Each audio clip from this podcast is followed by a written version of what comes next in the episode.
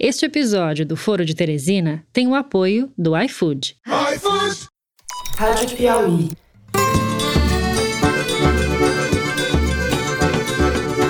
Olá, está começando mais um Foro de Teresina, o podcast de política da revista Piauí. Memento Mori, que significa lembra-te que és mortal. Para ele lembrar-se que, que é mortal.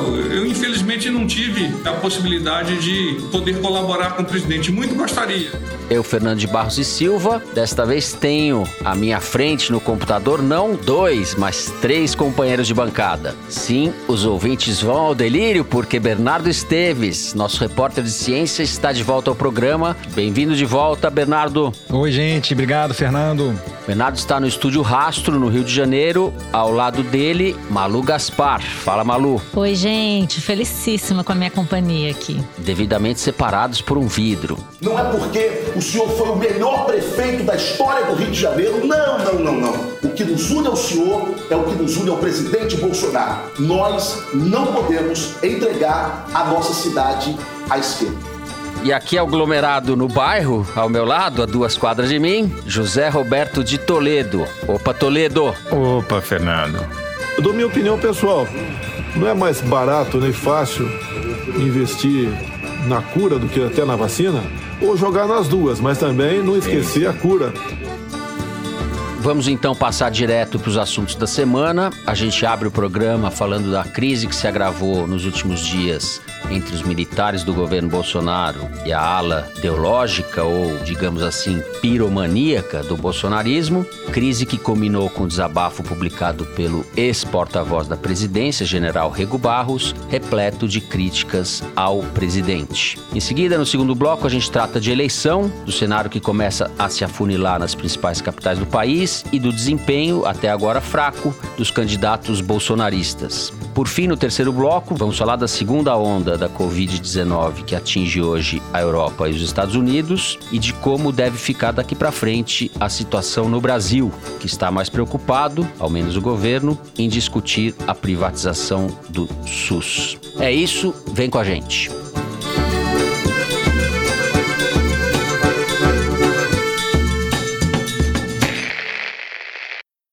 Muito bem, seguindo a escola Michel Temer, do Latinório, o ex-porta-voz da Presidência da República, general Otávio do Rego Barros, resolveu gastar o seu latim e publicou essa semana um artigo com uma série de críticas indiretas ao presidente Jair Bolsonaro. O texto foi publicado pelo jornal Correio Brasiliense com o título Memento Mori, que significa, segundo os meus consultores, algo como lembre-se de que você é mortal num linguajar bastante empolado, Rego Barros lamentou que, infelizmente, o poder inebria, corrompe e destrói, e criticou o que chama de seguidores subservientes do governo. Desde o final da semana passada, nós temos visto um acirramento de ânimos entre os generais e a ala ideológica ou bolsonarista propriamente do governo. Foi o caso da troca de farpas entre o general Luiz Eduardo Ramos, da Secretaria de Governo, e do ministro do Meio Ambiente, Ricardo Salles. Muito bem, Malu. É mais do mesmo? Tem novidade?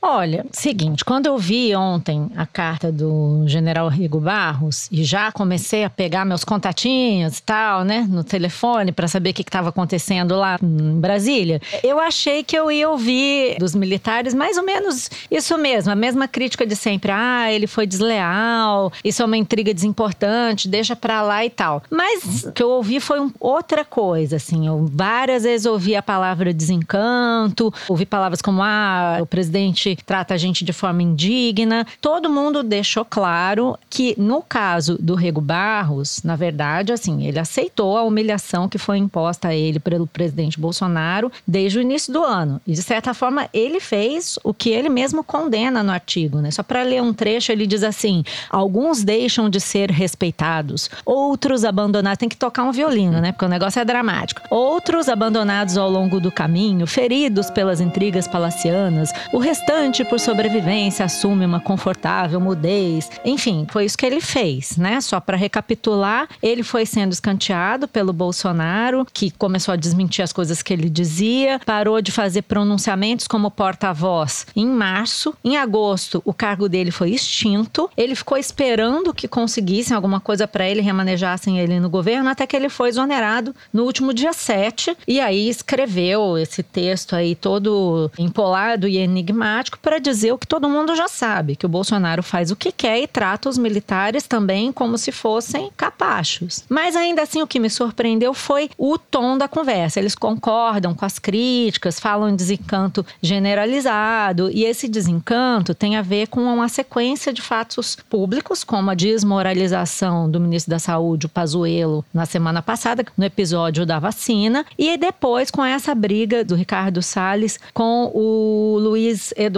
Ramos. E eu só queria contar um pouquinho do bastidor dessa briga, porque temos apuração, mas também porque eu acho que ela é simbólica dessa Abemos relação. apuração, né?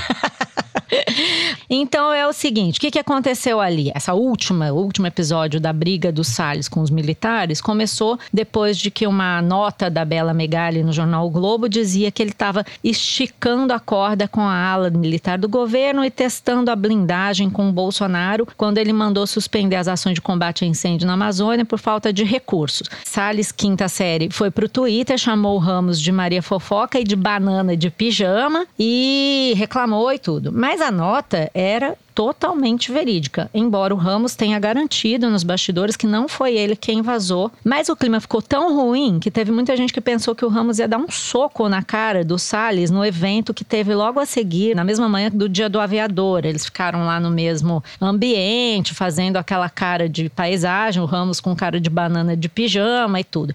Mas qual é a razão da briga? A razão é a disputa entre o Mourão e o Ricardo Salles pela narrativa do governo em relação à Amazônia. Acho que é bom lembrar que em agosto já tinha havido um choque entre o Salles e o Mourão, Uhum. quando o Salles publicou uma nota dizendo que ia suspender todas as ações de combate ao desmatamento na Amazônia porque ele tinha ficado sem verba. E isso surpreendeu todo mundo. O Mourão ligou para ele e falou: Mas como assim? O que está acontecendo e tal? O Salles falou que tinha conversado com o Braga Neto, da Casa Civil, e disse que precisava da verba que tinha combinado de sair a verba, mas veio alguém da contabilidade, disse que estava contingenciado, ele soltou a nota e pronto. O Mourão foi falar com o Braga Neto, que soltou muitos palavrões, dizendo que já tinha avisado o Salles, já tinha explicado que o dinheiro tinha sido contingenciado a pedido da economia para remanejar os recursos para o Renda Brasil e tal. E os dois militares, Braga Neto e Mourão, ficaram furiosos, chamando o Salles de moleque, dizendo que ele estava querendo tirar o corpo fora, como se ele fosse um inepto no combate ao desmatamento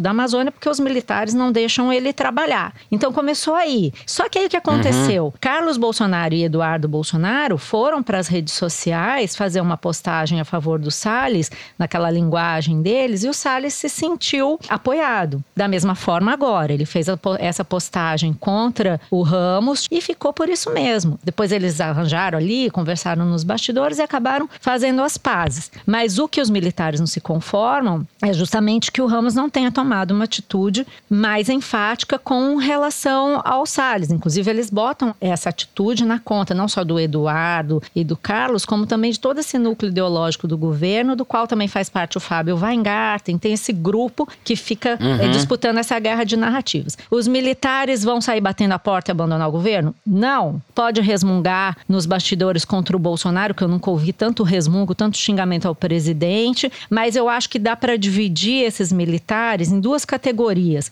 Um grupo são os do que ainda achavam lá no governo que iam para o governo desempenhar uma função, tutelar o presidente, se redimir de duas décadas de ostracismo, né? Depois da abertura democrática, um pessoal que odiava o PT e achava que ia mandar no país e agora estão numa sinuca sendo tratados como capachos, que é o que o presidente Bolsonaro tem feito com eles. E o outro grupo é o dos banana de pijama mesmo, que estavam aposentados, tomando cervejinha no clube militar, jogando biriba Dançando em baile da saudade, falando mal do governo. Esses caras agora estão no palácio com carro oficial, com motorista, com cargo em conselho de estatal e com toda a briga e toda humilhação, eles estão no centro do poder. Vocês acham mesmo que esses caras vão sair do governo pela porta de trás? Uhum. Eu acho que eles não vão fazer uhum. nenhuma coisa nem outra. Eles vão reclamar, eles vão resmungar, eles vão entrar nesse jogo de tretas e até o final do governo eles vão ser humilhados porque eles não conseguem sair da sinecura. Enfim, um ou outro pode sair, mas eles não podem sair porque o governo acaba. Bom,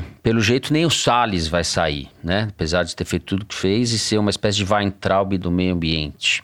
Toledo, eu sei que você gostou muito do estilo da carta do porta-voz. Pois é, tem dois tipos de generais bolsonaristas. Tem os humilhados sem cargo e tem os humilhados com cargo, né? Então você tem os humilhados sem cargo, que é o Rego Barros e o Santos Cruz, que foram botados para fora do governo pela porta dos fundos e mesmo assim continuam resmungando quando vão falar publicamente, porque é bom deixar claro, todo cara que não tem poder e quer reclamar poder, ele escreve em latim, né? Tipo Temer quando reclamou da Dilma, que ele era um vice decorativo. Uhum. E agora o Rego Barros que escreveu um artigo inteiro sem citar nomes. Ele não dá nome aos bois. Ele não fala, não tem a palavra Bolsonaro, nem presidente no artigo. É uma coisa meio assim, dá até é um vexame, né? Então você tem esse grupo e você tem o grupo dos generais humilhados, que inclui o general Ramos e o general Pazuello, com cargo. A frigideira esquenta, mas esquenta aos poucos. E o general vai se queimando, mas diz para si mesmo que isso passa, que o Bolsonaro vai baixar o fogo, porque ele tem a ilusão de que ele é poderoso, de que ele realmente serve para alguma coisa. Só que ele vai se queimando, vai se queimando, porque não quer abrir mão do jeton. Jeton, para quem não sabe, é um pagamento que se faz a diretores, conselheiros, membros de conselho que dá uma graninha extra que extrapola o teto do funcionalismo e deixa a conta bancária dos jetonados mais gorda, né? Então, em troca de jeton, em troca dessa ilusão de poder, eles vão aguentando o fogo, vão queimando o pé, depois queimam o resto do corpo e não vai percebendo. Ou se vai percebendo, vai se enganando que não tá queimando, que não tá cheirando mal, né? Agora, a vantagem do Bolsonaro é que tem tanto general no governo brasileiro que ele pode queimar meia dúzia, que vai ter sempre Sim. uma dúzia ali na fila para ocupar um cargo, entendeu? Para ganhar um jetonzinho. E nada muda, porque ele comprou os generais, essa é a verdade. O Bolsonaro comprou os generais e os generais se venderam. É isso. Em troca de brinquedinho novo, né? Eles inauguraram agora aí os, os jatos novos que a Dilma comprou, estão todos felizes, pega o dinheiro da intervenção no Rio de Janeiro e usa para reformar quartel em outro lugar, pega o dinheiro da Amazônia e vai pintar a vila militar não sei da onde. Enfim, em troca de dinheiro, os generais topam uma humilhação na boa. Agora, isso mostra muito claramente que o Bolsonaro é o cara que joga sozinho. Ele faz a política do tudo meu, a política do eu sozinho. Ele é o cara que não cria nada, ele não une. Ele foi incapaz de criar um partido tendo a presidência da República na mão, porque é o cara que infecta as instituições e vai corroendo elas por dentro, né? Ele apodrece os tecidos, mas demora para matar o paciente. Então, o infectado tem esses surtos de febre, como essa crise ridícula que a gente está vivendo agora, uhum. mas logo coisa passa, a temperatura volta ao normal, as instituições vão se enfraquecendo aos poucos, vão sendo corroídas, vão se apodrecendo e os generais não percebem que o Bolsonaro está fazendo isso não só com a democracia brasileira, com a presidência da República, mas também com as Forças Armadas, que estão sendo corroídas por dentro. O Bolsonaro é aquele cara que só existe para si mesmo. Ele é o supra-sumo do individualismo. Ele não joga para o time, ele joga para si. Tanto que ele nunca se destacou em nenhum esporte coletivo. Ele só se destacou em coisa que ele faz sozinho, né? Em esporte individual, corrida, por exemplo. Né? Agora, quem tiver ao lado dele vai acabar queimado. E não é só os generais que estão percebendo, alguns generais que perderam os jetons, que estão percebendo isso. Agora a Faria Lima, que está se dando conta que fez bobagem, né? Ao ajudar a eleger e apoiar o presidente, que percebeu que acreditou em Papai Noel, né? E que se deu conta que finalmente a Faria Lima fica no Brasil. Ela não fica nas Ilhas Caimã, não fica nas Ilhas Virgens Britânicas, não fica em Luxemburgo, ela fica no Brasil e está pagando a conta, né? O dólar subiu 10% nos últimos 45 dias, desemprego só cresce e aquilo que eles achavam que o posto Ipiranga tinha dito que ia acontecer, que é a recuperação em V, né? Que você bate no fundo uhum. e volta correndo, na verdade é uma recuperação em M, né? Você vai, bota no fundo, sobe um pouquinho e cai de novo. Sim. Enfim, é triste. É triste porque todo mundo que fica com o Bolsonaro se queima, mas o problema é que nós estamos na mesma frigideira que eles. Sim. E o que eu percebo é um rebaixamento ilimitado dos parâmetros da discussão, das referências, da disputa política. Você tem uma espécie de olavização do governo, né? O Olavo de Carvalho não se destaca mais pela vulgaridade, pela grosseria, porque porque os outros estão no mesmo patamar. E pela infantilidade, né? É uma coisa, você falou que os generais existem os humilhados dentro do governo e fora do governo. E existem os senis e os infantis, né? Uma coisa. E basicamente todo mundo tá dos dois lados. É porque, no fundo, né, Fernando, não tem rumo. Os caras não têm o que propor. Sim. Então eles ficam nessa discussão de quinta série, né? Eu acho tudo isso que a gente está discutindo aqui, de certa forma, acessório quando a gente olha para o que aconteceu nos últimos meses em relação à condução da pandemia. E quem está lá fazendo o papel de palhaço? O general Pazuello está sendo coadjuvante numa, digamos assim,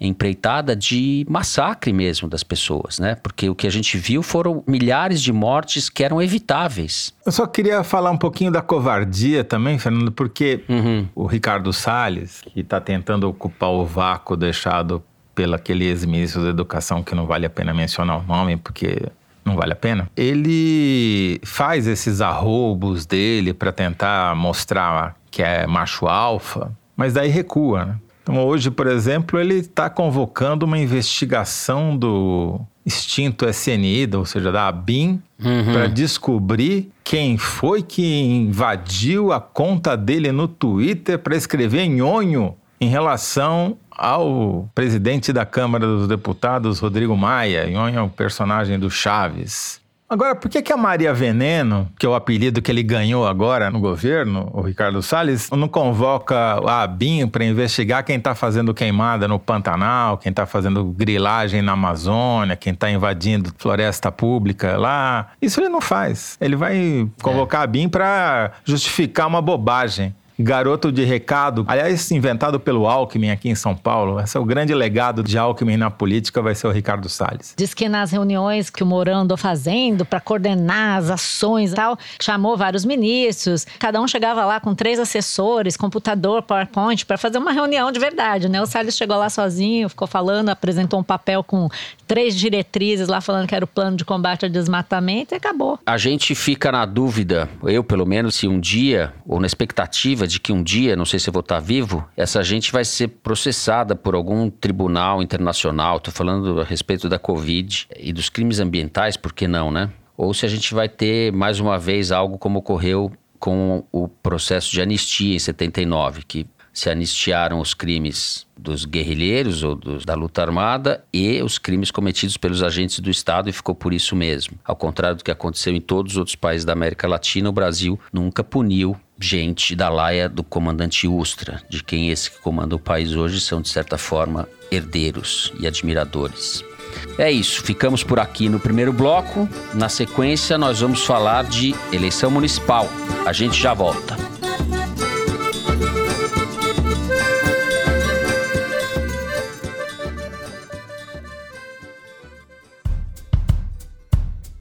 Desde março, o iFood vem distribuindo gratuitamente kits de cuidado individual aos entregadores parceiros nas mais de mil cidades em que está presente no Brasil.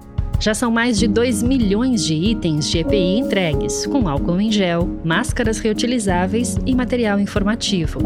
Para aqueles que não conseguem retirar o kit, o iFood repassa todo mês um valor para compra de equipamento de proteção individual. A gente se sente mais seguro, o próprio restaurante e também o cliente quando vê a gente com EPI de segurança, com máscara e tudo mais. O entregador recebe pelo deslocamento para retirar os itens, como se fosse para entregar um pedido.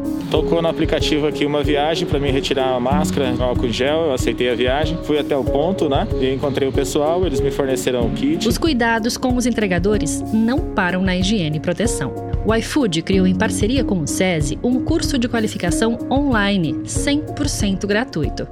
Nele, os entregadores aprendem sobre desenvolvimento pessoal e profissional, responsabilidade no trânsito, segurança e autocuidado.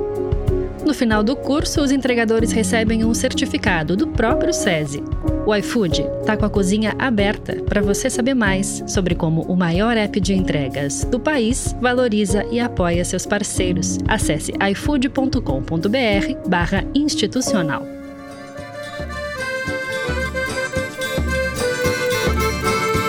Muito bem, a campanha eleitoral vai chegando no seu fim, falta um pouco mais de duas semanas para a eleição e as pesquisas de intenção de voto vão mostrando um quadro que não é bom para os candidatos apoiados ou simpáticos a Jair Bolsonaro. Eu vou começar por Rio e São Paulo, Zé, com você. As pesquisas mostraram que o russomano está mais uma vez desidratando.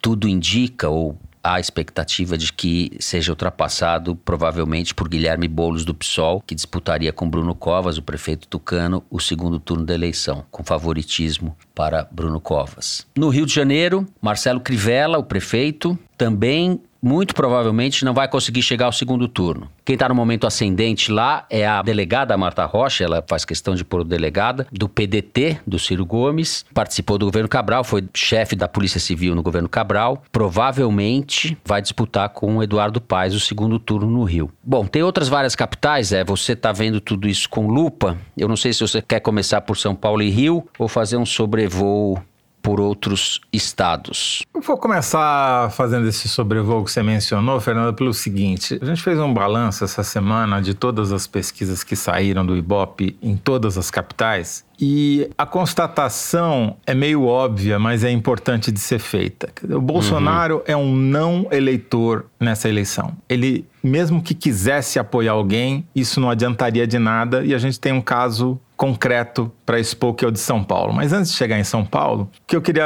dizer é o seguinte: se você pegar as pesquisas de avaliação do presidente e comparar com as pesquisas de avaliação dos prefeitos, o saldo de popularidade, que é você pega quanto ele tem de ótimo e bom e subtrai o quanto ele tem de ruim e péssimo, na média das capitais, não ponderada pela população, mas considerando todas as capitais com o mesmo peso, as 26, uhum. o saldo do Bolsonaro é zero. Ou seja, ele não acrescenta nada. É um jogo de soma zero.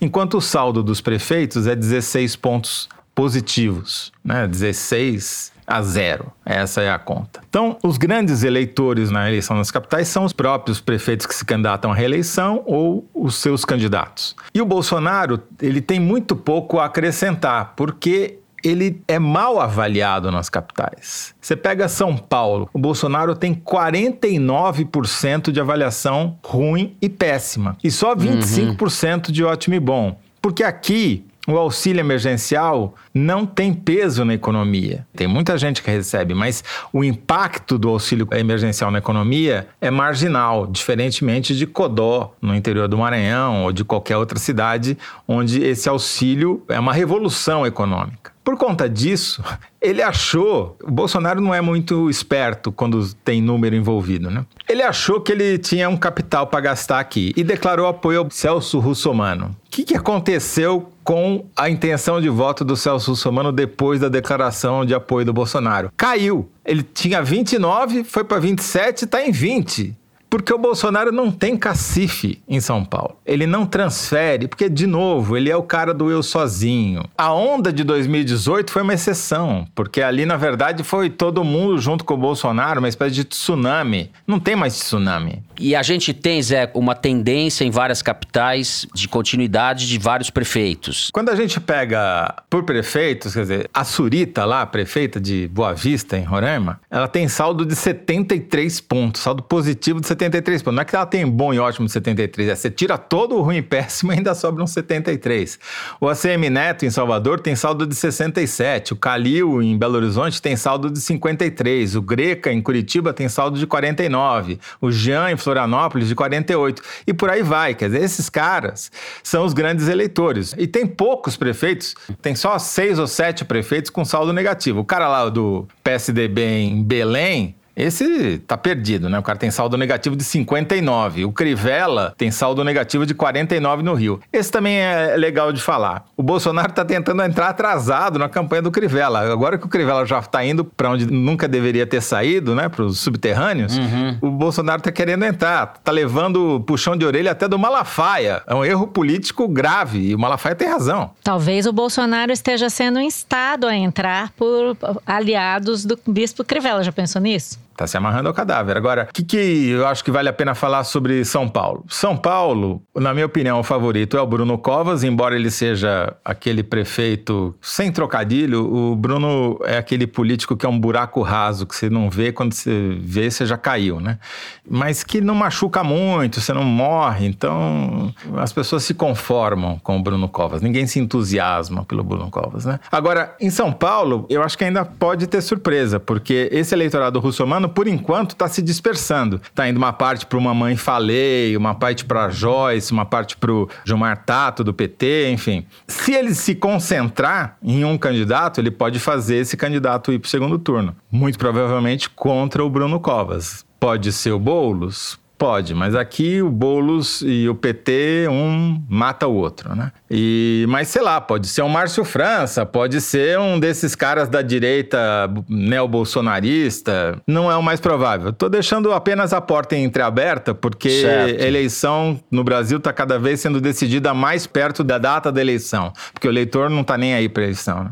Hoje parece que o Boulos tem uma margem de crescimento, embora isso possa também parecer, porque ele é muito bem votado entre os universitários, nos bairros na classe média alta, enfim, existe um certo encanto pelo Boulos. Era o que existia pelo PT no início do PT, ou no PT muitos anos atrás. É, então parece que o Boulos tem fôlego para é chegar ao segundo Covas, turno. Né? É o sonho do Covas, porque ele é um candidato, em tese, mais fácil de ser batido pela rejeição. Talvez haja um voto útil no Boulos, em detrimento, em prejuízo do candidato do PT. Malu, tanto em relação ao russomano quanto em relação ao Crivella, eu acho que está acontecendo um movimento meio de desespero, sabe? Porque, dado que eles estão derretendo, mesmo que o Bolsonaro não seja um grande eleitor, sempre tem um certo apelo de rede social, alguma coisa ali que os caras estão esperando se pendurar, porque realmente não há mais outra saída há duas semanas da eleição para candidatos como eles. No caso do Rio de Janeiro,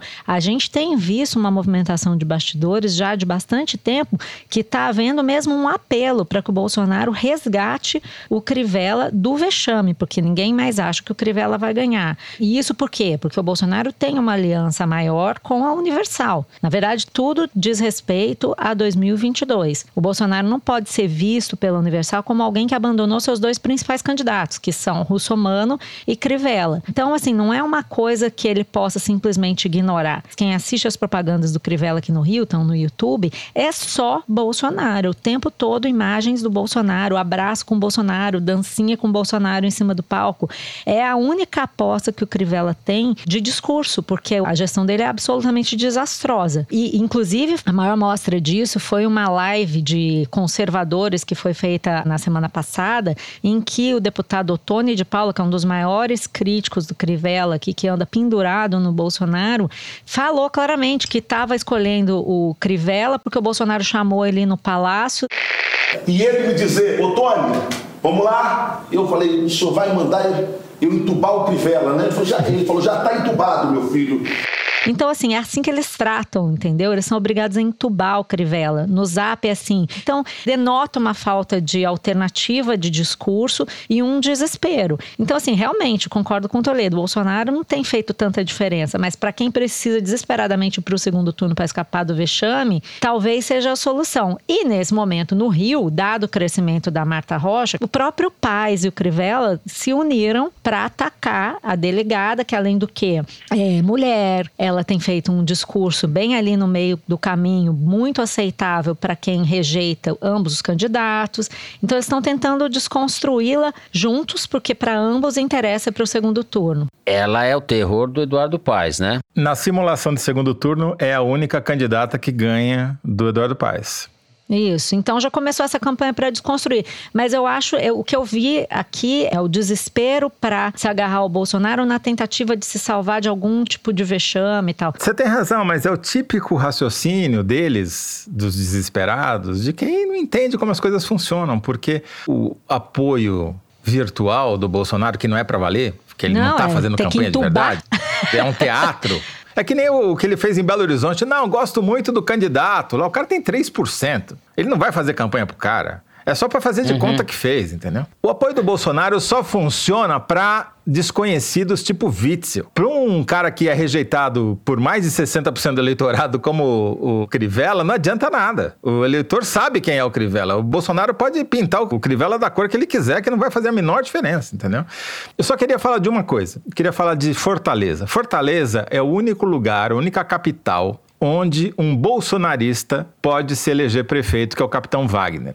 Mas se ele se eleger prefeito, não será por causa do Bolsonaro, porque ele é bolsonarista avant la lettre. Ele é bolsonarista antes do Bolsonaro. Ele é o cara que incentivou o motim das PMs, da Polícia Militar do Ceará. Então, se ele se eleger, ele vai ser uhum. fruto desse movimento policial militar que tomou as instituições. Mas para ele ganhar, ele precisa de uma outra coisa. Ele precisa que o PT, que tem o governo do estado, e a família Gomes, que tem a prefeitura, continuem brigando. O segundo e o terceiro colocados lá são a Lisiane Lins, que é a candidata do PT, já foi prefeita, e o candidato desconhecido da família Gomes, que representa o atual prefeito, que é bem avaliado, inclusive. O José Sarto, não é isso? Que é o candidato do PDT, isso. ultrapassou a Lusiane. Então, então ali, você tem uma disputa um entre os dois. Outro. Exato. Vai um ou vai outro. Vai ter segundo turno lá. Não vai ter a menor chance do capitão Wagner ganhar no primeiro turno. Vai ter segundo turno. A questão é: a coisa mais interessante que aconteceu nos últimos tempos na esquerda foi esse encontro entre o Ciro e o Lula, que já aconteceu faz tempo, em setembro, mas que só veio à baila agora, nessa semana, em que eles tentam aparar as arestas depois de fazerem ali uma sessão de terapia de casal e tentar evitar que haja um confronto suicida, um abraço de afogados entre o PT e o PDT. Isso mais especificamente em cidades como em Fortaleza, onde os dois partidos disputam uma vaga no segundo turno contra o capitão Wagner, ou mesmo no Rio de Janeiro, onde duas candidatas, a Benedita da Silva do PT com menos chance e a delegada Marta Rocha do PDT com mais chance, têm possibilidade de passar o segundo turno para enfrentar o, Eduardo Paes. Agora, se a terapia vai surtir efeito na prática, ainda é questão para se ver na prática e na urna, né? E o fato deles terem divulgado agora também é sintomático, né, do, do cenário e tudo, né? Só lembrando que a segunda-feira a gente fez uma entrevista, no, eu participei de uma entrevista no Roda Viva com o João Santana, e que o João Santana falava justamente isso, que eles tinham que se reaproximar, que o Ciro Gomes seria um candidato. Então, não sei se é coincidência, né, Toledo? Acho que talvez tenha alguma coisa a ver, assim. O Lula talvez esteja percebendo que o PT tá indo pro buraco nessa eleição, né? Municipal. Um pouco defasado, também tá com certo Já aconteceu delay, isso, né? é por culpa dele, da Glaze, etc, das opções que eles fizeram. Em 2016 isso já aconteceu, porque a eleição se deu no contexto do impeachment da Dilma, da crise, etc, e o PT foi o partido mais visado estava com um índice de rejeição maior entre todos os grandes partidos. E agora a gente tem em São Paulo e em Porto Alegre duas candidaturas de esquerda que não são do PT. São cidades que foram governadas pelo PT, onde o PT era historicamente forte. Em São Paulo, Gilmar Tato vai ter um desempenho ridículo. E no Sul, a candidata é competitiva, com chance de ganhar a capital, ganhar Porto Alegre, é a Manuela Dávila, do PCdoB. Então, você tem aí um sinal de que a hegemonia do PT, embora o PT, como disse o Toledo para mim também na nossa conversa telefônica de ontem, estou contando aqui segredos de alcova, é aquele transatlântico que não afunda, né? Ele é um partido imenso, mas de qualquer forma ele está perdendo centralidade dentro da esquerda na eleição de 2016 não elegeu nenhuma cidade importante e nessa eleição, assim, ele está entre Guarulhos e Araraquara, porque ou se der sorte a Luiziane lá em Fortaleza, mas tirando isso. Muito bem. já estouramos a nossa cota de política por hoje. Vamos encerrar o segundo bloco por aqui e tratar agora de pandemia. A gente já volta.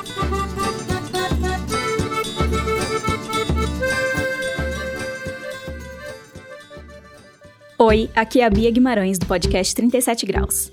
Eu tô passando para te convidar para ouvir a nossa nova temporada. A cada episódio, a gente conta uma história diferente sobre o tempo. A história da cidade no interior do Ceará que fez o tempo virar, de um homem que tem seu nome estampado por todo canto, mas ninguém parece se lembrar dele, da corrida sem fim para ver quem chega primeiro no passado, de um cofre à prova de tudo que guarda um pedaço do futuro. E mais. Para escutar os episódios, é só buscar o 37 Graus no seu aplicativo para podcast.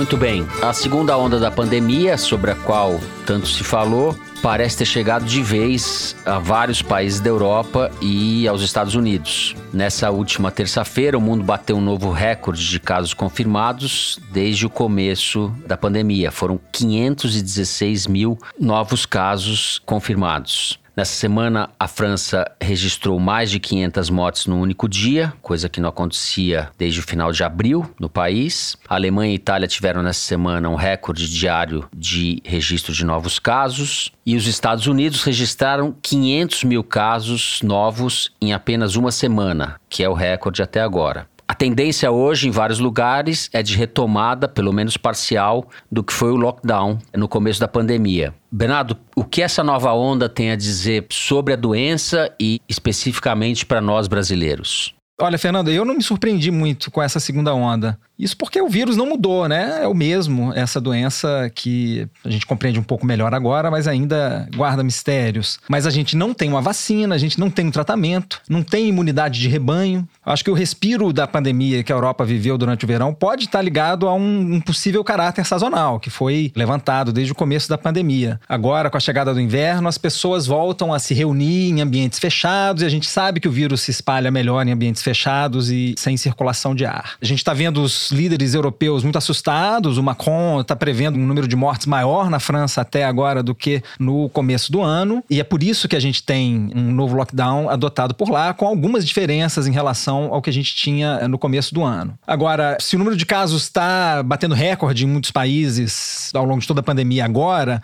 a diferença é que o número de mortes está um pouco menor. E aí, de novo, tem alguns fatores que podem estar por trás disso. Por um lado, tem a nossa experiência clínica, né, que a gente acumulou ao longo desses meses tratando a doença. Tem um outro também que é o fato de que agora as populações mais jovens e que tendem a desenvolver quadros mais leves são aqueles que respondem pela maior parte das infecções, diferentemente do que a gente viu na primeira onda. E tem um outro fator ainda que pode ajudar a explicar uma mortalidade menor agora, que é a gente sabe que a carga viral no ato da infecção pode determinar a gravidade do quadro que o sujeito vai desenvolver. Então, é o fato de que muita gente está usando máscara, se você está usando máscara quando você contrai o vírus, isso está associado a uma probabilidade de um quadro mais leve da doença. Então, essa menor mortalidade pode também ser um reflexo né, da, da eficácia dessas medidas não farmacológicas que tem tanta gente insistindo em combater. Agora, o que, que isso significa para nós, né? Você perguntou no Brasil.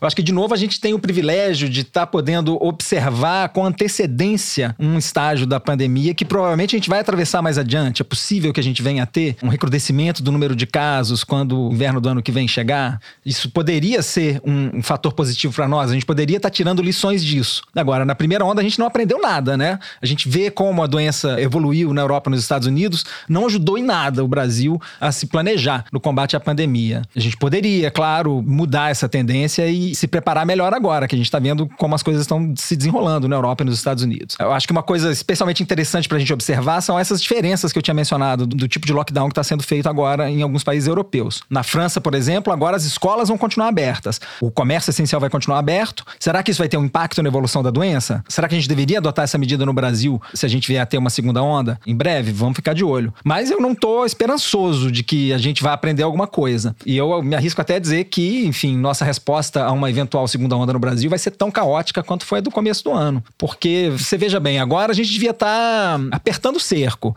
incrementando a testagem para entender onde o vírus está, conter ele e manter sob controle. Agora que o número de de casos está diminuindo. Mas a gente não vê nada disso acontecendo, né? A população está relaxando no uso de máscara e a gente está vulnerável a uma segunda onda. Essa era a hora que a gente devia estar tá se preparando para enfrentar um novo aumento e aumentando a capacidade de testagem, formando equipes para fazer rastreamento de contatos. E nada disso. O Brasil não está se capacitando para isso, sabe? Assim, pelo contrário, a gente continua vendo a mesma falta de ação coordenada, a mesma falta de uma estratégia coerente para combater a pandemia, né? Assim, a gente segue nessa base aí do vamos que vamos. Estamos presos na cloroquina. Presos na cloroquina e agora no estímulo à hesitação das vacinas, né? Um presidente estimulando as pessoas a não se vacinar é inacreditável, na contramão do que a Constituição manda ele fazer, que é proteger o direito à saúde da população, né? E é no meio disso que a gente teve essa novela da, do decreto que abriria as portas para privatização, ao menos de parte dos serviços prestados pelo SUS, né? Isso despertou muita reação da sociedade e o que me chamou muito a atenção foi a mobilização que acabou levando o presidente a revogar o decreto em uma questão de horas, né? Eu acho que isso chama atenção para a valorização do SUS junto à parte da sociedade, pelo menos, né, que a gente viu no meio dessa pandemia. Muita gente foi abrir os olhos para o que é o SUS, para o tamanho do SUS e para a importância dele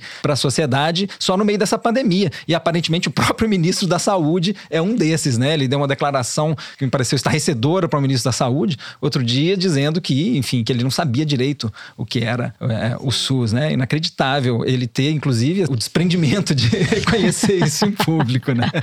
Então, enfim, eu acho que o impacto da pandemia está sendo muito severo no Brasil, mas estaria sendo muito pior se a gente não tivesse um SUS capilarizado, um sistema estabelecido de atenção primária à saúde, que está fazendo a diferença no combate à pandemia. Agora, eu acho, é claro que existe um diálogo possível sobre como algum tipo de envolvimento da iniciativa privada poderia beneficiar o sistema, poderia beneficiar os pacientes, né? Mas é isso, nesse governo em que a gente tem um presidente que defendeu a cloroquina, combateu o uso de máscara, estimulou agora as pessoas a não se vacinar, acho difícil imaginar que essa ação, que esse decreto tenha sido motivado pelo interesse da população ou da saúde pública. Isso faz parte de um desmonte ou de uma cobiça pelo desmonte de direitos que foram consagrados na Constituição de 88, né, para falar o óbvio. Os abutres estão rodeando a carniça há muito tempo, né? E é ilusão a gente achar que mesmo a saúde, o SUS, que é um caso mundialmente bem sucedido, vai estar livre dessa cobiça. Toledo. Primeiro sobre o decreto do SUS. Típico caso de filho sem pai e sem mãe, no caso. Porque não é que teve um embate nas redes sobre a privatização ou não do SUS, foi 95 a 5 contra a privatização. Simplesmente porque os bolsonaristas não entraram na discussão. Eles não sabiam nem o que falar, porque não foram avisados. Claramente foi um negócio feito completamente sem o conhecimento do chefe, que depois revogou o decreto, e a prova disso, e provavelmente sem o conhecimento do próprio Paulo Guedes. Ou seja, é um exemplo claro da caquistocracia, milico-caquistocracia do Brasil, que nem o governo sabe o que faz, né? Agora, sobre a segunda onda, claramente há uma segunda onda, não só na Europa, como nos Estados Unidos também. Para azar do Trump, ela está acontecendo na última semana da campanha presidencial, em estados, alguns estados-chave para a eleição americana. Mas eu acho que no Brasil a coisa é um pouquinho diferente. Não só porque as estações são obviamente invertidas, né? No hemisfério norte eles estão entrando uhum. no inverno e aqui nós estamos entrando no verão por causa do timing. Se a gente olhar as nossas curvas de casos e mortes, elas não são tão abruptas quanto foram as curvas europeias e americana, né? A gente teve um platô muito mais estendido no tempo. Isso faz com que lugares como o Maranhão, por exemplo, que fez um bom inquérito sorológico e constatou 40% de incidência ou de prevalência da doença, do vírus, tenha hoje pouquíssimas mortes, pouquíssimos novos casos graves de Covid e de SRAG, né, de síndrome respiratória aguda grave. Em São Paulo já é bem menor. A pesquisa aí feita pelo grupo de pesquisadores da USP, né, inclusive Fernando Rainar e, e mais o Laboratório Fleury e o Ibope Inteligência constatou 26% de prevalência na cidade. Já falamos disso aqui. A sorte dos governantes brasileiros, que não merecem essa sorte porque fizeram tudo errado, é que a vacina pode chegar ao Brasil, se eles não atrapalharem, não brigarem entre si e não derem um tiro no pé da população, a vacina pode chegar antes do próximo inverno, o que diminuiria a possibilidade de uma segunda onda, pelo menos uma segunda onda no volume violência que está acontecendo na Europa. Né? Eu estou sendo um pouco poliana, Tô achando. mas não é porque eu acredite nos governantes brasileiros, é porque o timing pode nos ajudar e a Sim, vacinação pode começar antes que esse fenômeno se repita aqui. Malu Gaspar, você está poliana também? Nada poliana. Eu fico me perguntando se faz sentido falar em segunda onda no Brasil pela razão óbvia, né? Não acabou a primeira onda, é uma coisa que nunca acabou. Nós continuamos em platôs indecentes de casos e de mortes, né? Não dá para se conformar com o atual patamar de mortes no Brasil. Então, não sei se a gente pode classificar um recrudescimento de casos no Brasil como uma segunda onda, embora acho que seja super bem-vinda essa história da mortalidade. Assim, segundo os epidemiologistas com quem eu conversei, isso é o comportamento de todas as epidemias. A primeiro momento morre mais gente, depois se aprende a lidar com aquilo, morre menos gente. Agora, a única coisa que eu queria comentar em relação a essa coisa da segunda onda, se a gente não deveria olhar para esse momento como uma oportunidade de redesenhar a estratégia. Aí sim eu me sinto poliana de falar uma coisa dessa para governo que não sabe nem o que é estratégia, apesar de estar cheio de militar dentro do governo. Mas o fato é que, se a gente continuar tendo um patamar de casos como está hoje, vamos dizer, não precisa nem recrudescer, é preciso desenhar uma nova estratégia para lidar com essa situação, porque eu não acho que a vacina vai resolver os problemas. Por quê? Segundo o que a gente está vendo aí, você tem lá o governo de São Paulo quer trazer 46 milhões de vacinas, a Fiocruz 30 milhões de vacinas. Isso é o que vai ser comprado. Cada vacina dessas é dado em duas doses. Se você dividir isso, vamos supor que nós tenhamos, vamos dizer, 76 milhões de doses dividido por 2, 35 milhões de pessoas. Onde essas pessoas vão ser vacinadas? Quem serão essas pessoas? Certamente, por exemplo, não serão pessoas com menos de 18 anos, porque elas não estão nem no teste. Os testes são entre 18 e 59 anos. Para produzir a vacina, leva mais tempo. Então, eu não acredito que até o segundo semestre a gente vai estar tendo campanha de vacinação generalizada. Então, é preciso aprender a lidar com isso, porque crianças não serão vacinadas, pessoas saudáveis, comuns, sem grupo de risco, não serão vacinados. Nós vamos continuar lidando com isso. E durante o ano de 2021. Então, eu acho que seria importante que se olhasse esse momento como uma oportunidade de se preparar. E aí, sobre a questão do SUS, a única coisa que me espanta em relação a isso é que os caras conseguem ir mais fundo no poço da incompreensão política. Assim, eu nunca imaginei que o Ministério da Economia fosse conseguir privatizar o SUS. Primeiro que não é exatamente disso que se trata. Para privatizar o SUS, ou seja, cobrar pelo uso da saúde, que seria uma privatização estrito senso, você precisa fazer uma reforma constitucional. É uma emenda constitucional. Ora, um ministério que não consegue privatizar a Casa da Moeda, não consegue privatizar a EBC, não consegue privatizar nada, vai privatizar o SUS? Completamente impossível. Agora, é absurdo que se faça um decreto desse tipo, óbvio que vai dar essa compreensão, é óbvio que era completamente inadequado, mal feito, como Toledo já falou, não precisava nada desse decreto. Se você quer fazer OS, se você quer fazer uma concessão de saúde, nos temos, por exemplo, que existe na Bahia. A Bahia tem um hospital que é uma PPP, que foi inclusive criada pelo Jacques Wagner, governador do PT, que recebeu um monte de prêmios da ONU, que funciona basicamente assim: tem lá uma entidade privada que recebe por atendimento, por desempenho, presta o serviço gratuito à população. Outro exemplo, o Einstein, em São Paulo, administra o hospital M. Boi Mirim, também no mesmo esquema de concessão. O Santa Marcelina, no Itaquera, em São Paulo, oferece também serviço gratuito pelo SUS, nesse mesmo esquema de concessão. Para que um negócio desse? É uma demonstração de inépcia inacreditável. E aquela coisa bem a lá governo Bolsonaro. Você joga um negócio na rede, ninguém pergunta nada para ninguém. Quando descobrem, bota o Guedes, bota a culpa no Ministério da Saúde, e aí vem o Bolsonaro dizendo que não tem nada com isso. Agora aí, vamos voltar aí para política, para a esquerda. Tá aí uma ótima bandeira para a oposição abraçar e produzir o que também eles não conseguiram produzir até agora nessa pandemia, né? Não veio nada muito que colasse, né, em termos de bandeira. Veio o auxílio emergencial, o governo logo tomou conta e agora você tem aí a questão do SUS em discussão, que obviamente tem que ser defendido e obviamente isso é um debate completamente torto. Então, quem sabe aí nesse momento surge uma proposta, uma oportunidade para que a própria esquerda se posicione e ofereça uma alternativa sobre como lidar com essa pandemia. Para mim, essa questão da segunda onda na Europa e nos Estados Unidos, o principal impacto para o Brasil é econômico, porque se imaginava que a epidemia estava indo embora, né? A Faria Lima feliz, achando que tudo ia voltar ao normal, e agora ficou claro, né?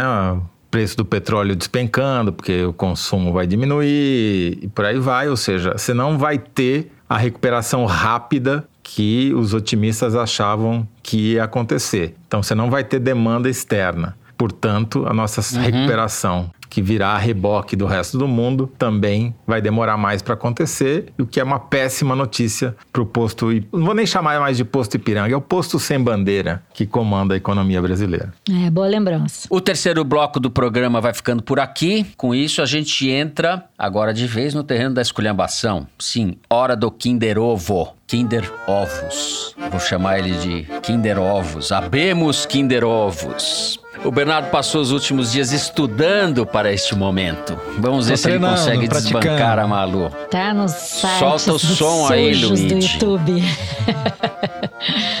Bota logo esse Kinder Ovo aí, mano. Ela se apresenta não como deputada, delegada Marta Rocha não consegue me enganar. Cidinha Campos. Eu fico Cidinha Campos. Não é possível. quando ela fala do Brizola como se tivesse conhecimento de causa. Parece até que ela é filha do Brizola. Ah, tenho ciúme sim. Ah, tenho. Ela não é pedetista. Para com isso. Para. Todo mundo tem que assumir os seus erros. Eu tenho os meus, a senhora tem os seus. Assuma. Não vem fazer papel de delicada. Saiu chorando do programa. Para com isso. Uma delegada. Não sabe brincar. Como é Mas... que uma delegada é tão sensível? Viu o cadáver, foi no IML, fez curso delegado tem que fazer, tudo no IML. E daí, dá duas batidinhas e ela. Ah, que isso? É, o Brizola. Grande babado da semana. Cidinha Campos queria... batendo na Mata Rocha, pô. Que isso? Você vai falar assim, ó. Eu queria denunciar esta usurpadora das bandeiras trabalhistas. Brizola esta se revirando no Farsante. A Malu matou o negócio antes da mulher começar a falar. É, obviamente isso está viciado. Fraude. Esse é uma disputa fraudulenta, ouvinte. É, choro de Eu ia chutar Ivete Vargas, mas eu... Ivete Vargas, ou outro, geracional. É um Ivete Sangalo, qualquer Ivete, né, Zé? É porque a Ivete Vargas é quem roubou do Brizola o PTB, né? A sigla do partido. O PTB é. ficou com a Ivete Vargas e não deixou. E aí o Brizola precisou criar o PDT. Então, aqui só para registrar, Cidinha Campos, radialista, ex-deputada federal e estadual pelo PDT do Rio. Ela fez o pronunciamento num vídeo publicado no Instagram dela, no último dia 22, depois de ter sabatinado a delegada Marta Rocha na Super Rádio Tupi como se chama essa super rádio tupi. Muito bem, depois deste formidável Kinder Ovo que o povo brasileiro do Furo de Teresina pôde ouvir, só nos resta passar agora para o momento cabeção. Nós faremos logo mais na sequência. Aguentem aí que a gente já volta.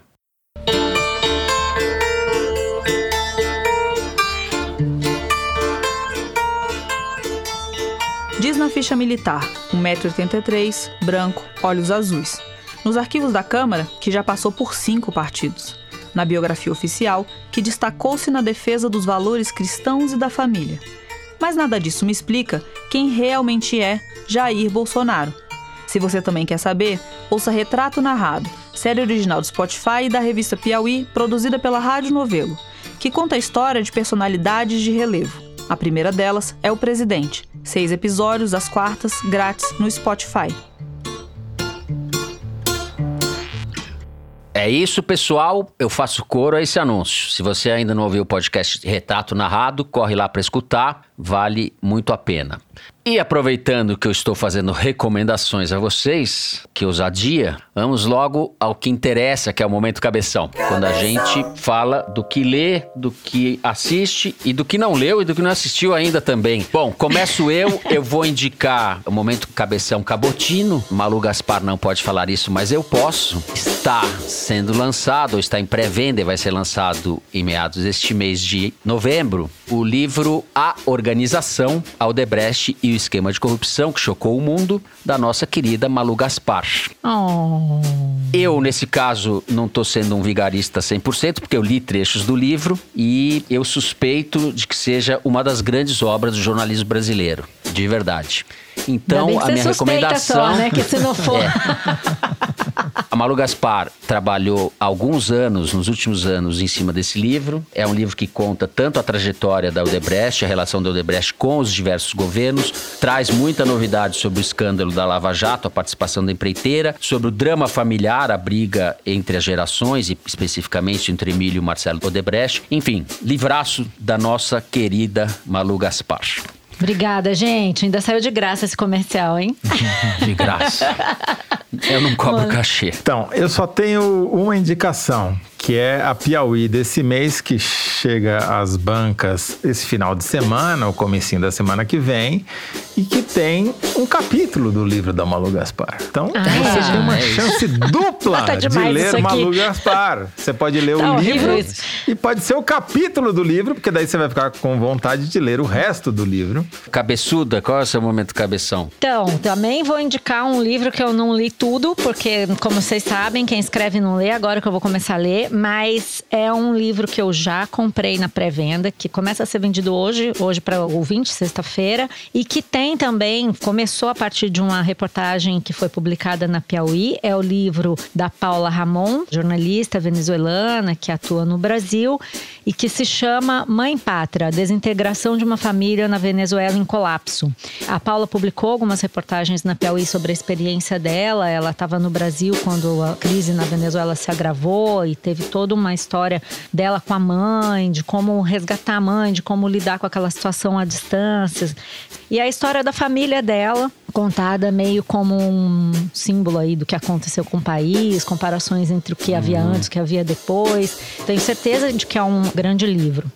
Muito bem. Bernardo Esteves. Então, Fernando, eu queria falar de podcast nas minhas recomendações. É claro, eu estou ouvindo hipnotizado, como muitos de vocês, os podcasts Sensação do Brasil no momento, né? Os dois da Rádio Novelo, Praia dos Ossos e Retrato Narrado, que estão ambos na sua reta final. Recomendo muito, você que está em outro planeta ainda não ouviu. Mas eu quero falar sobretudo de um outro. Estou morando dentro de um podcast nos últimos dias, que foi recomendado pelo amigo Tamba. É um podcast para quem ouve podcast em inglês, chamado Wind of Change, que é a investigação sobre uma teoria da conspiração que parece ridícula e esdrúxula, que é aquela que diz que essa música Wind of Change dos Scorpions, quem foi adolescente aí nos anos Ah, 80 tem que e botar 90 pra vai se ouvir, hein? lembrar.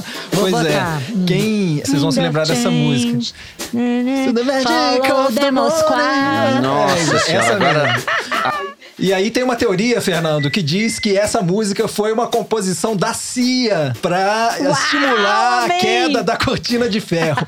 e o podcast é uma investigação a sério dessa teoria e surpreendente, feita pelo Patrick Redden Keefe, que é um dos maiores jornalistas investigativos em atividade, colaborador da New Yorker. A gente publicou e traduziu textos dele na Piauí e ele investiga essa ideia que parece esdrúxula com, de um jeito muito envolvente. Eu não consigo tirar a música da cabeça Isso que eu e tô falar. preso já nesse colou. podcast. Eu nem comecei a cantar a música, eu já tô follow Muito boa dica, Bernardo. Eu quero ver quem vai fazer um podcast desvendando que o Adorno é o verdadeiro compositor das músicas dos Beatles. Você.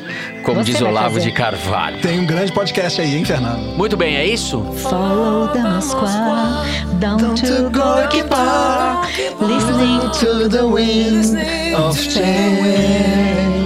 Yes, Muito bem, crianças. Acabou a hora do recreio. Vamos ao correio ah, elegante. bobão, você é um nhonho. Nhonho. Vamos então para as cartinhas dos ouvintes. Eu vou começar lendo um e-mail que chegou do Lucas Guerra, falando o seguinte: escrevo para pedir um apoio moral a vocês. Devido à pandemia, tive que trocar meu Rio de Janeiro por oito meses de confinamento com a família em Alta Floresta, no Mato Grosso. Aqui não tem banca de jornal. Eis que o senhor, meu pai, precisou viajar à capital e trouxe um presente surpresa para mim, a edição de outubro da Piauí. Segundo ele, foi porque sempre me vê escutando o podcast de política da Piauí. Agora estou mobilizando aqui em casa uma campanha para assinarmos a Piauí e queria o apoio de vocês. Mandar um beijo na careca do senhor Duarte pode ajudar bastante. Beijo Opa. na careca do senhor Duarte. Seu Duarte, beijinho na sua careca. Fernando, tem outro Lucas aqui que escreveu para nós, dessa vez de sobrenome Miranda. E ele diz o seguinte: Há pouco tempo cometi o erro grave de apresentar o foro para minha grande amiga Ana Luísa. Digo que foi um erro grave porque, desde que ela passou a ouvir o programa, perdi o charme que eu tinha de fazer análises políticas. Agora, tudo que eu falo, ela diz: Eu sei, também ouvi no foro. Mas eu escrevi esse e-mail para dizer o seguinte: Ana Luísa virou tão fã da Malu que começou a pensar se tem idade para ser adotada por ela. Oh, meu Deus, Então- tá me chamando de velha. Então eu te pergunto, Não. Malu, quer adotar minha amiga? Ela tem 26 anos e é super inteligente. Tá bom, faço uma adoção de Olha aí, coração. Malu, mas, gente, como é que eu vou adotar uma criada. pessoa que tem minha idade? Não posso, né? Não dá, né? que vigarista. Bom, aproveitando aqui a zoeira, eu tenho uma mensagem aqui do Guilherme Sabino pra ler. Ele me marcou no Twitter falando assim: Malu, manda um beijo no foro pra Isadora Whitkin, porque eu já desisti de mandar e-mails para a produção que nunca são lidos. Aí, Luigi, pô. Todos eles com vibrantes declarações de amor dirigidas a Isadora. Abraços, abraços. Então, ó, Isadora, o Guilherme Sabino tá te mandando vibrantes declarações de amor. O outro abraço que a gente tem que mandar é pro Nilmar Silva. Não sei se você viu, Fernando, mas ele marcou você no Twitter e eu peguei dizendo o seguinte: estou isolado no momento, pois testei positivo para Covid no último sábado. Por sorte, não tive complicações, mas confesso que tive muito medo no primeiro dia. Lembrar que você, Fernando, só teve sintomas leves quando pegou a Covid me ajudou a ter esperança. Daqui de Divinópolis, em Minas, um grande abraço para todos e, por favor, mandem um beijo para minha amiga Aden, de Itaúna. Foi ela que me apresentou o foro. Nilmar, beijão, vai ficar tudo bem, né, Fernando? Fala aí. E um beijo pra Aden. Nilmar, sintomas leves, sintomas leves. Um beijo pra você e pra Aden. Você sabe que eu decretei a semana passada aqui encerrado o concurso para saber qual é a melhor tradução de merda milanesa, mas as pessoas não seguiram o meu decreto e não pararam de mandar sugestões de tradução em vários idiomas. O Marcelo, por exemplo, verteu para o francês, segundo ele, a tradução em francês é merda tuie. E para o italiano, onde é merdastrone. E a Kemi mandou uma mensagem falando como é em japonês. Como Depois é? de escutar o último programa, envio minha singela sugestão de merda milanesa em japonês. Daí tem os caracteres japoneses que eu não vou falar porque eu não sei. E tem a tradução que, segundo ela, é o que está escrito ali e eu vou dizer exatamente como ela disse que é. Hum. Kusofurai. Olha, se eu soubesse que a merda milanesa ia render tanto, nunca subestime uma bobagem, né? Nunca. A gente, a gente. Ainda mais nesse país da quinta série, Nossa imagina. senhora, é muito bom. Então, depois deste Festival Internacional de Merda Milanesa, sou obrigado a encerrar o programa dessa semana. O Foro de Teresina é uma produção da Rádio Novelo para a revista Piauí, com a coordenação geral da Paula Scarpim. O nosso diretor é o Luiz de Maza. Os nossos produtores são a Mari Faria e o Marcos Amoroso. O apoio de produção em São Paulo é do Vitor Hugo Brandalize e da Clara Reustab. A Mari Faria edita o vídeo do Foro Privilegiado, o teaser que a gente publica nas redes sociais da Piauí e no YouTube. A edição do programa é da Evelyn Argenta e do Tiago Picado. A finalização e a mixagem são do João Jabassi, que também interpreta a nossa melodia tema, composta por Vânia Salles e Beto Boreno. A nossa coordenação digital é feita pela Kelly Moraes e pela Juliana Jäger. A checagem do programa é do Plínio Lopes. O Foro de Teresina, gravado em nossas casas e agora também no estúdio Rastro do Dani Di e com apoio da som de cena do Gustavo Zisman. Eu, Fernando de Barros e Silva, me despeço dos meus amigos. Tchau, Bernardo Esteves. Tchau, Fernando. Tchau, gente. Um abraço. Malu Gaspar, tchau. Tchau, gente. Até a próxima. José Roberto de Toledo, tchau, Toledo. Brutum Fulmen. Sabia. Lá vem ele. Gente, até a semana que vem.